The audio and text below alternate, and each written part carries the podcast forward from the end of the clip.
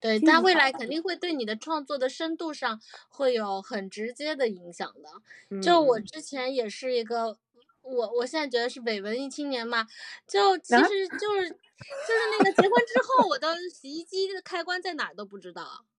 就是这样的一个状态怎么是。伪文艺青年了？你这不是纯文艺青年吗？连洗衣机开关在哪儿都不不。，我现在觉得就是包括我们看一些影视影视作品，包括你小说、文学作品，那嗯我们就发现，其实真正有力量的作品，它是非常深入生活的。那如嗯果我们我们都没有经历过这些，写的那些东西，哦它是飘在空中的，啊，它啊它它不落地，它跟人特别远。对我我知道你的点，因为我最近就在重新读所有海明威的作品，就是因为我看了 PBS 出了三集的海明威的纪录片，就在几个月前，我看完嗯了之后，我就想，因为我从小不是喜欢，对我最重要的两部电影之一就是《老人与海》，我在电视上看的，在九十年代，然后。我就后来我才知道海明威是个大概什么样的人，但是通过这个纪录片，我才觉得，哎呀，我就觉得希望我还有任何的可能，我都愿意成为他那样的人啊，就是他真的嗯。去、去，就是你说的，就是做所有，就是作为一个人，当然他是一个很独特的男人啊，他有才华，嗯他去打嗯。仗，他他他去钓鱼，他去冒险，他也嗯爱。酒，也爱女人，巴拉巴拉，就是他就活的，所以他能写出那样的文字，加上他有文学的才华，所以我就。明白你说的这个点。所以我自己不嗯。就是在先去生活嘛，就是要不然咱嗯天天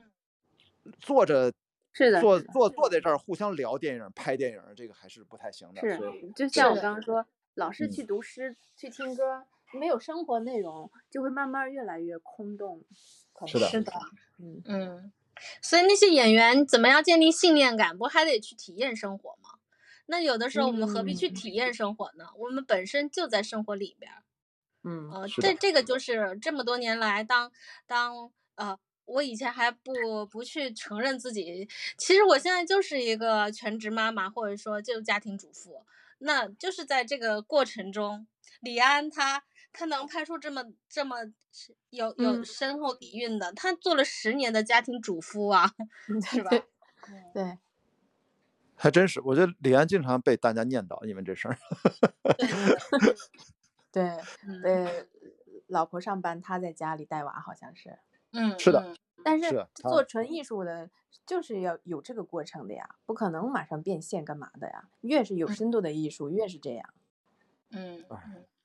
所以说这么多年的音乐，其实呃，程璧你后面反正还都是音乐吧？你不会说再去搞一些什么其他的创作，还是说其实你一直还是哦，都会多元的尝试音乐是出现了，其他嗯的最多，嗯，最多就是想玩一玩什么的。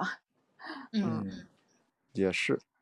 也而且是因为对我来啊说，它就嗯就是这个事就跟闲子拍自己生活一样，是个不费力的事儿。就是哪天就有一个动机了，就哼出旋律了，我就把它写下来、记下来、录下来，就有然后就发出去了。嗯嗯然后它也能养活我这个事儿，因为现在版权还是比较保障的。嗯嗯，就国内这些音乐平台还是那个都对版权版现在版权意识都很强的，所以这嗯这个事就是顺其自然的就这样做下来了。我我又有灵嗯感去做它，然后又能够保证生活，所以我可能不会说去去去去突然有一天不不做了就没想过这个事儿。嗯。这还是越来越会专接近于不用力的专注了，就是这个东西它的就这个这个源泉就会源源源源不断的就嗯涌进来，嗯还真是，真是我我我在去年的时候，我就给二零二一年有过一个特别扯的 KPI，就是我当时在想啊，我二零二一年能不能只靠说话赚钱生活？然后当时要嗯你这个想法更宏大，我觉得。就没没，这后来发现也不是不可以。你看我讲课也是是说话嘛，我啊线上嗯直播啊，录音频的播客啊，嗯视频的播客啊，线下的活动，反正全是聊天儿。我甚至还嗯给给这个一些互联网公司去做个顾问啥的，当然也是客串，也做的时间不长，那也是聊天儿嘛。呃，当然嗯也也用点脑子啊。所以后来发现，好像今年到现在啊，快结束了，最后一个月了，我其实基本完成了去年的那个 KPI，就是哦因为我也出不了国嘛，我这帆船赛明年呃，我可能二月份就走了，二月二月二十号左右吧，是吗？去菲律宾了。哎，对，又又又继续出发了呀！这个哇比赛现在要重启了，正好整整停了两年。嗯呃，不管到时候海外，反正现在这个病毒咱也知道怎么回事儿了，打了各种疫苗呗，你就去呗，然后希望嗯能顺利嗯完成吧，这样嗯才嗯回到了我原定的生活轨迹上。呃嗯，，但是再往后我也不想了，反正也安排不出来，所以就是尽量就是用，就像你说的，你要不去拍纪录片，你是做音乐，我可能就是说话啊，可能就做嗯跟说话有关的事儿，嗯反正好像也能嗯活啊，但但可能嗯赚的钱少一点而已啊，少就少吧，啊，还 凑合。对吧？万一我要是个孩子，那可能又不一样了，。真的。不不，嗯那那暂时我跟你们俩不一样，我如果有孩子的话，可能又不一样了，对吧？万一那天啊啊、Lucy 同学头脑一热说咱们生一个吧，你看，咔嚓，嗯，那可能也也得很现实的去去重新去思考。但是现在我还没有没有没有想那么远啊，我我没有嗯想那么嗯远。呃，其他哎，我问问这个，你这张专辑是嗯是在国内怎么发？因为刚才提到版权嘛，这个嗯专辑在国内是怎么发的？这个商业上是是怎么搞的啊？嗯，是呃，腾讯有呃呃，就是 QQ 音乐嘛，啊，对呃相当于独家购买了这张版权。对，我是在 QQ 音乐上听，原来他们是独家，我没有去别的，对因为我是用他们用 QQ 用的比较多。哦，是明白了。而且你嗯知道，你知不知道他们有个功能？我刚才看我都震惊了，它现在有乐谱功能，你知道吗？哦，我还真没用过。你在它的界面强大的，嗯，对，它五线谱都出来了，包括你的中文词儿下面那个节奏，呃，几分之一音符、八分之一音符什么的都有了，然后吉他谱也有了，而且分 C C 调的还是 G 调的也都有。厉害，我都震惊了。我说现在这个他已经搞搞成这样了吗？我我让大家嗯这样的话，不以前老说扒谱子扒谱子，对吧？对对现在他把谱子直接给你了，我人工智对，能的我说现在没有人问我要谱子了，原来是自己可以生成了都。其实应该是这样，因为我在做播客，我就在网上一直呼吁，比如说我们今天聊天内容，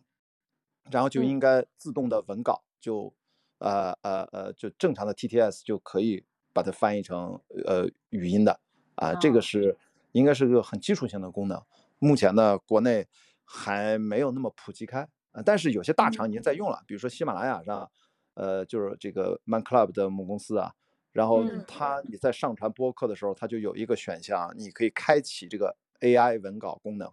我好像在有哦一定这个权限，方便了。很方便，就是你你不想听，你想快速的看后面都说了些啥，那个转译呢，百分之只要咱们口齿清晰啊，东北味儿不要太强啊，或者说我我方言不太现在这么明显的东北味儿吗？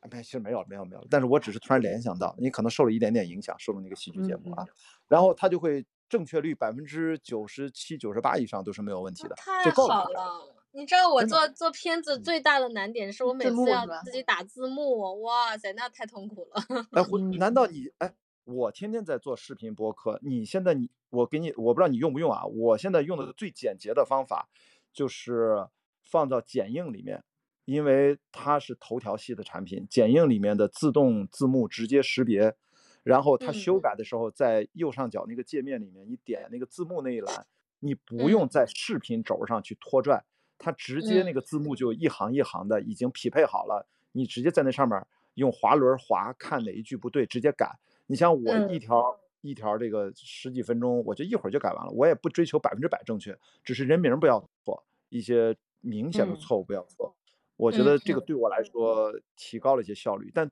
未来我不觉得这是对的。我希望未来我就不要操作这个环节。这个字幕呢，应该呃在浏览器里面内嵌，直接用户自己选，你想看字幕，后台就弹出来了，系统自己翻译的字幕就可以了。嗯，我觉得这嗯是未嗯来的趋势，就就是让我跟胡仙子这种就就被解放了生产力啊。嗯，对是，对，但是因为我我我们有的时候拍的一个是容量比较大，然后另外一个是我们用电脑的那个输出嘛，所以要再再转到手机里边儿，有的时候就基本上会会闪退。嗯，我们试了几嗯次，嗯，哦，让你在现在我我们自己片子还得都嗯得找找人去打字、听打翻译，做好多工作，就基本上前面这个工作会占据我们前面基础的，就是纪录片啊，这个这个工作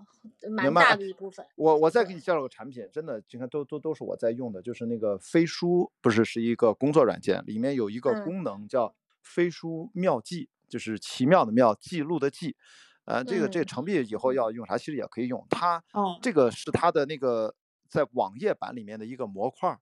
这样的嗯话，它可以把四小时以内的长音频一次性的都转化成文稿。然后你把它哦导出成妙记的形式之后呢，就跟 Word 操作一样了。它上面有说话人一、说话人二，你把说话人一全选，然后直接替换成人名儿，因为你一看后面的文字，你知道这个说话的人是谁嘛。然后最重要的是，它前面都每一个人说话都带着时间尺码，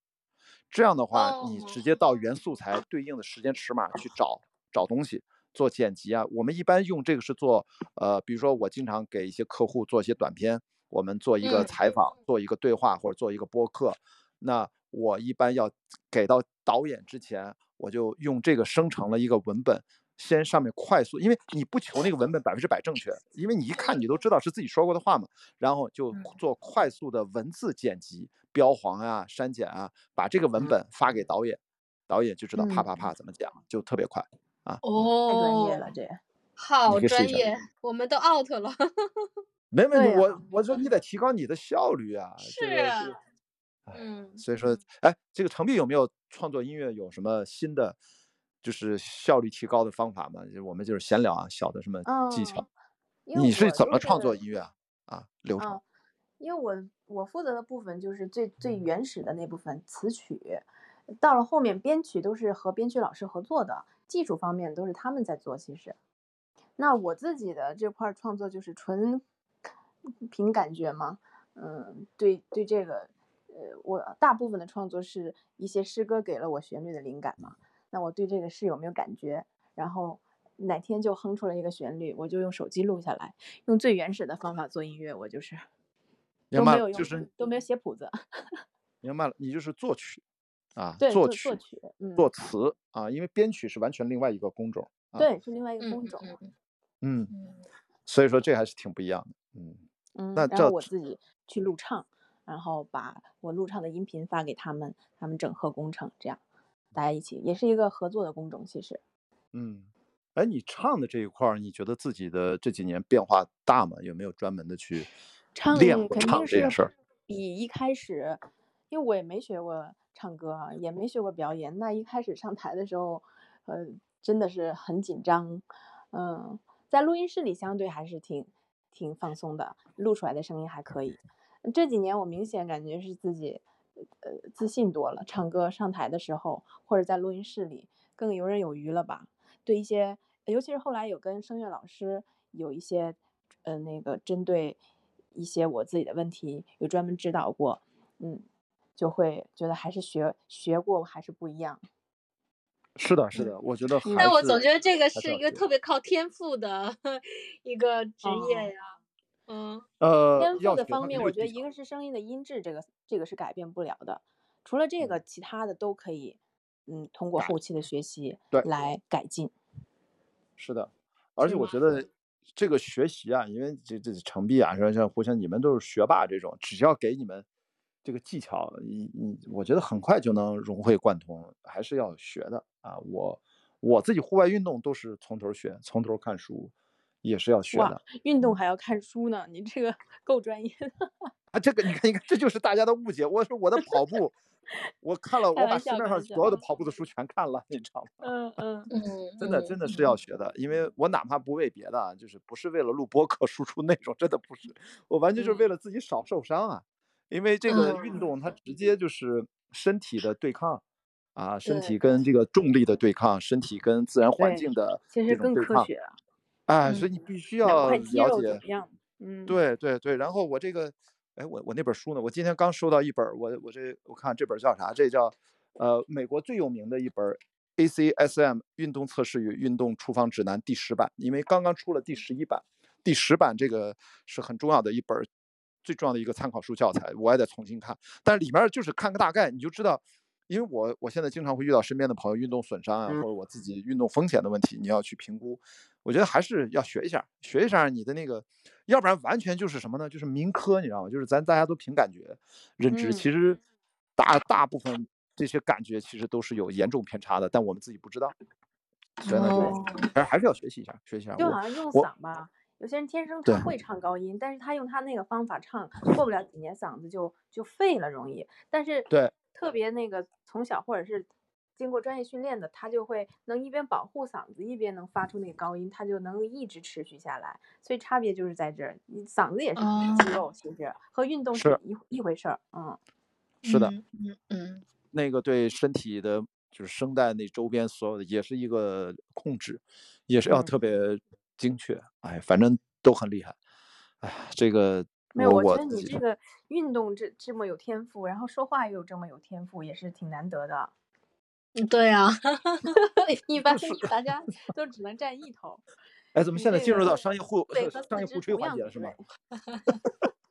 真可怕。